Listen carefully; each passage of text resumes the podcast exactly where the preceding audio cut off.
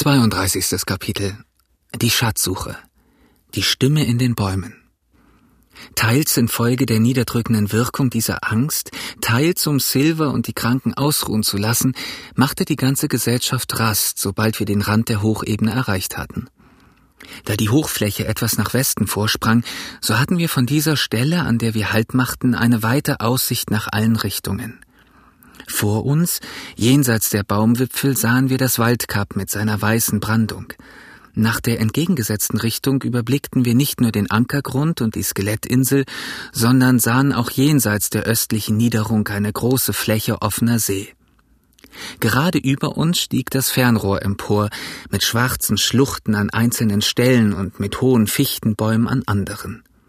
Kein Laut war zu hören als das Brausen der Brandung in der Ferne und das Zirpen unzähliger Insekten in den Gebüschen.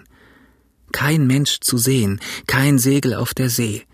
Die ungeheure Weite der Aussicht verstärkte das Gefühl der Einsamkeit. Silver stellte von seinem Platze aus verschiedene Berechnungen mit dem Kompass an.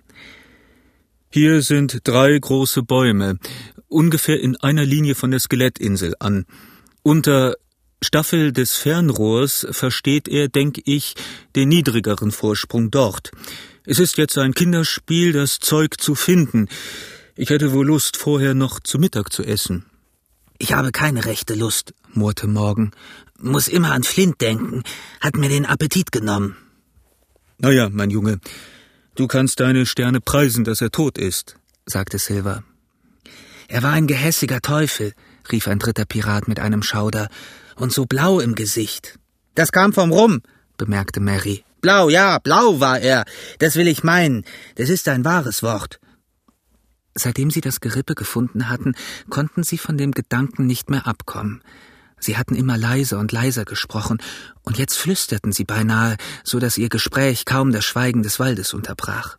Plötzlich kam mitten aus den Bäumen vor uns eine dünne, hohle, tremulierende Stimme und sang die wohlbekannten Worte nach der alten Weise Fünfzehn Mann bei des Toten Kist, yo ho ho und ne Boddel Boddel rum. Niemals habe ich Menschen so furchtbar erschrocken gesehen wie die Piraten. Die Farbe wich aus ihren sechs Gesichtern wie mit einem Zauberschlage. Einige sprangen auf, andere klammerten sich an ihren Nachbarn an. Morgen warf sich platt auf den Leib. Es Flint, schrie Mary. Das Lied hatte so plötzlich aufgehört, wie es begonnen hatte. Es brach sozusagen mitten in einer Note ab, wie wenn irgendjemand dem Sänger die Hand auf den Mund gelegt hätte. Nu, nu, sagte Silver, aber seine aschgrauen Lippen konnten kaum das Wort hervorbringen. Nu, nu, so geht das nicht. Wir müssen den Wald absuchen. Es ist wohl eine merkwürdige Geschichte und ich kann die Stimme nicht nennen, aber sicherlich macht einer sich einen Spaß, irgendein Mensch von Fleisch und Blut und darauf könnt ihr Gift nehmen. Während er sprach, hatte er selber wieder Mut gefasst und sein Gesicht war nicht mehr so bleich. Die anderen begannen schon auf sein Zureden zu hören und sich von ihrem Schrecken zu erholen, da ertönte plötzlich wieder dieselbe Stimme. Aber diesmal sang sie nicht, sondern es war wie ein fernes, winselndes Klagen, das ganz schwach von den Klüften am Fernrohr widerhallte. Darby McWaw, winselte es. Dieses Wort bezeichnet am besten den Klang. Darby McWaw, Darby McWaw. Wieder und immer wieder, und dann etwas lauter und höher und mit einem Fluch, den ich auslasse. Gib den Rum her, Darby. Die Piraten standen wie festgewurzelt, die Augen traten ihnen aus dem Kopf. Als längst die Stimme verklungen war, starrten sie immer noch in ängstlichem Schweigen vor sich hin. Nun ist es sicher, keuchte einer von ihnen. Lasst uns gehen. Das waren seine letzten Worte, stöhnte Morgan. Seine letzten Worte an Bord. Dick hatte seine Bibel aus der Tasche genommen und betete. Er war gut erzogen worden, der Dick, bevor er auf See kam und in böse Gesellschaft geriet. Nur Silver ergab sich noch nicht. Ich konnte hören, wie seine Zähne klapperten, aber er gab seine Sache noch nicht auf. Kein Mensch auf dieser Erde hat jemals von Darby gehört, murmelte er. Kein Mensch als wir sechs. Dann machte er eine große Anstrengung und rief Schiffsmate, ich bin hier, um das Zeug zu kriegen, und ich lasse mich weder von Mensch noch von Teufel schlagen. Ich habe vor Flint keine Angst gehabt, als er noch lebte, und beim Donner, Ich will es mit ihm aufnehmen, nun er tot ist. Siebenhunderttausend Pfund liegen keine Viertelmeile von hier. Wann hat je ein Glücksgentleman den Rücken gewandt, wo so viele Dollars zu holen waren? Bloß aus Angst vor einem versoffenen alten Seemann mit einer blauen Schnauze und noch dazu vor einem Toten. Aber bei seinen Leuten war nichts davon zu merken, dass ihr Mut wieder aufwachte. Im Gegenteil, eher ein Entsetzen vor seinen ruchlosen Worten. Man sagte John, sagte Mary, komm keinem Geist in den Weg und die übrigen waren so erschrocken, dass sie überhaupt nichts sagen konnten. Sie wären auseinandergelaufen, wenn sie es nur gewagt hätten, aber die Furcht hielt sie beisammen und nahe bei John, wie wenn sein Mut ihnen hätte helfen können. Der aber hatte unterdessen seine Schwäche vollständig überwunden. Geist, sagte er. Ja, mag wohl sein, bloß eins ist mir nicht klar. Da war ein Echo. Nun, kein Mensch hat je einen Geist mit einem Schatten gesehen. Und da möchte ich wohl wissen, wie kommt ein Geist zu einem Echo? Das ist doch gewiss nicht natürlich. Diese Schlussfolgerung schien mir ziemlich schwach zu sein, aber man kann niemals sagen, was auf abergläubische Leute wirkt, und zu meiner Verwunderung fühlte George Mary sich sehr erleichtert. Ja, das ist richtig, sagte er, Du hast nen Kopf zwischen deinen Schultern, John, daran ist nicht zu tippen. Schiff rum, Mate. Wir sind auf falschem Kurs, glaub ich. Und wenn ich's mir bedenke, es klang wie Flints Stimme, gewiss, aber doch eigentlich nicht ganz genau so. Es klang mehr wie eine andere Stimme, mehr wie Beim Deuker Ben Gunn, brüllte Silver. Jawohl, das war es auch, rief Morgan und sprang auf. Ben Gunn war es. Es macht nicht so viel aus, mein ich, sagte Dick. Ben Gunn ist doch ebenso wenig hier wie Flint. Aber die Älteren wiesen diese Bemerkung verächtlich zurück. Ha! Kein Mensch macht sich was aus Ben Gunn, rief Mary. Lebend oder tot, aus dem macht sich kein Mensch was. Es war merkwürdig, wie ihr Mut zurückgekehrt war und wie ihre Gesichter wieder die natürliche Farbe angenommen hatten. Bald sprachen sie wieder lustig miteinander, wenn sie auch manchmal eine Pause machten, um zu lauschen, ob die Stimme nicht wiederkäme. Als sie aber nichts mehr hörten, schulterten sie bald darauf wieder ihre Werkzeuge und gingen weiter. George Mary voran mit Silvers Kompass, um sie auf der richtigen Linie an der Skelettinsel zu halten. Er hatte die Wahrheit gesprochen, ob tot oder lebendig. Aus Ben Gunn machte keiner von ihnen sich was. Nur Dick hatte noch seine Bibel in der Hand und warf im Weitergehen furchtsame Blicke um sich, aber er fand kein Mitgefühl, und Silver verspottete ihn sogar wegen seiner Vorsichtsmaßregeln.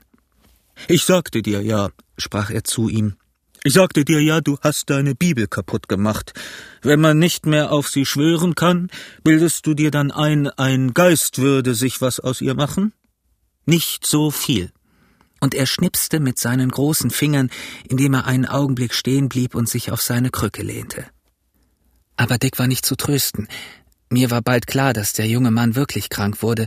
Das von Dr. Livesey vorausgesagte Fieber hatte ihn offenbar schon gepackt. Die Hitze, die Anstrengungen des Marsches und der letzte große Schreck hatten offenbar den Ausbruch beschleunigt. Hier auf der freien Hochebene war bequem zu gehen. Wir gingen jetzt etwas bergab, denn wie ich vorhin sagte, erhob die Hochfläche sich etwas nach Westen zu. Die Fichten, große und kleine, standen in weiten Zwischenräumen. Und auch zwischen den einzelnen Gruppen von Muskatnussbäumen und Azaleen lagen große offene Strecken im heißen Sonnenschein. Da wir ziemlich scharf in nordwestlicher Richtung über die Insel gingen, kamen wir einerseits dem Fernrohr immer näher und überblickten andererseits ein immer größeres Stück der Westbucht, auf der ich vor einigen Tagen zitternd in meinem Kurakel herumgeworfen worden war. Der erste von den großen Bäumen war erreicht und erwies sich nach der Feststellung mit dem Kompass als der falsche, ebenso der zweite. Der dritte Baum erhob sich fast 200 Fuß hoch über einem Klumpen Unterholz in die Luft. Ein Riese unter den Bäumen mit einem roten, runden Stamm von dem Umfang einer kleinen Hütte. Er bedeckte mit seinem Schatten eine Fläche, auf der eine Kompanie hätte exerzieren können. Er musste von der See her aus Westen wie aus Osten in weiter Entfernung zu sehen sein und hätte als Landmarke auf der Karte eingetragen sein können. Aber Es war nicht seine gewaltige Größe, was auf die Piraten Eindruck machte, sondern die Gewissheit, dass 700.000 Pfund Sterling in Gold irgendwo in seinem Schatten vergraben lagen. Der Gedanke an das Gold verschlang alle ihre früheren Ängste, als sie näher kamen. Ihre Augen funkelten, ihre Füße wurden leichter und schneller, ihre ganze Seele ging in diesem Schatz auf, in diesem Vermögen, das jeder von ihnen erwartete und das ihm die Mittel gewähren musste, bis an sein Lebensende mit vollen Händen Geld auszugeben und sich jeden Genuss zu leisten. Silver humpelte fluchend an seiner Krücke, seine Nüstern waren weit gebläht und zuckten. Er schimpfte wie ein Rasender, wenn die Fliegen sich auf sein heißes, von Schweiß glänzendes Gesicht setzten. Er zerrte wütend an der Leine, die mich und ihn verband, und sah sich von Zeit zu Zeit mit einem mörderischen Blick nach mir um. Er gab sich keine Mühe, seine Gedanken zu verbergen, und ich las auf seinem Gesicht so deutlich wie gedruckte Schrift. In der unmittelbaren Nähe des Goldes war alles andere vergessen. Sein Versprechen und des Doktors Warnung waren vergangene Dinge, Unzweifelhaft hoffte er, den Schatz zu heben, die Hispaniola zu finden und im Dunkel der Nacht zu besetzen, allen ehrlichen Menschen auf der Insel die Kehle abzuschneiden und mit Verbrechen und Reichtümern beladen davonzusegeln, wie er es von Anfang an geplant hatte. Diese Gedanken beunruhigten mich so, dass mir die Beine zitterten und dass ich den schnell laufenden Schatzsuchern kaum folgen konnte. Ab und zu strauchelte ich, und dann zerrte Silver rücksichtslos an dem Strick und warf mir seine mörderischen Blicke zu. Dick, der noch hinter uns zurückgeblieben war, sprach in seinem steigenden Fieber abwechselnd Gebete und Flüche vor sich hin. Auch dies trug dazu bei, dass ich mich elend fühlte, und um allem die Krone aufzusetzen, verfolgte mich unablässig der Gedanke an die Tragödie, die sich einstmals an diesem Ort abgespielt hatte, als der teuflische Seeräuberhauptmann mit dem blauen Gesicht, der dann singend und nach Brandwein schreiend vor Savannah starb, hier mit eigener Hand seine sechs Helfershelfer niedergemacht hatte. Dieser Wald, der jetzt so friedlich still war, musste damals von Geschrei wiedergehalt haben, und es kam mir so vor, als ob ich das Geschrei in diesem Augenblick hörte. Wir hatten jetzt den Saum des Dickichts erreicht, da rief Mary Hurra, Mate! Alle Mann drauf! Und in großen Sprüngen lief er den anderen voran. Und plötzlich, sie hatten keine zehn Schritte zurückgelegt, sahen wir sie stillstehen. Ein gedämpfter Schrei klang zu uns herüber. Silver verdoppelte seine Schritte, indem er wie ein Besessener seine Krücke vorwärts schwang, und im nächsten Augenblick standen auch er und ich bei den übrigen. Vor uns war eine tiefe Grube. Sie war offenbar nicht in der allerletzten Zeit ausgehöhlt worden, denn ihre Ränder waren eingesunken und auf dem Boden war Gras gewachsen. In dieser Grube lagen der zerbrochene Schaft einer Picke und die Bretter von mehreren zerschlagenen Kisten herum. Auf einem dieser Bretter sah ich mit einem glühenden Eisen eingebrannt das Wort Walross. So hieß Flints Schiff. Alles war klar.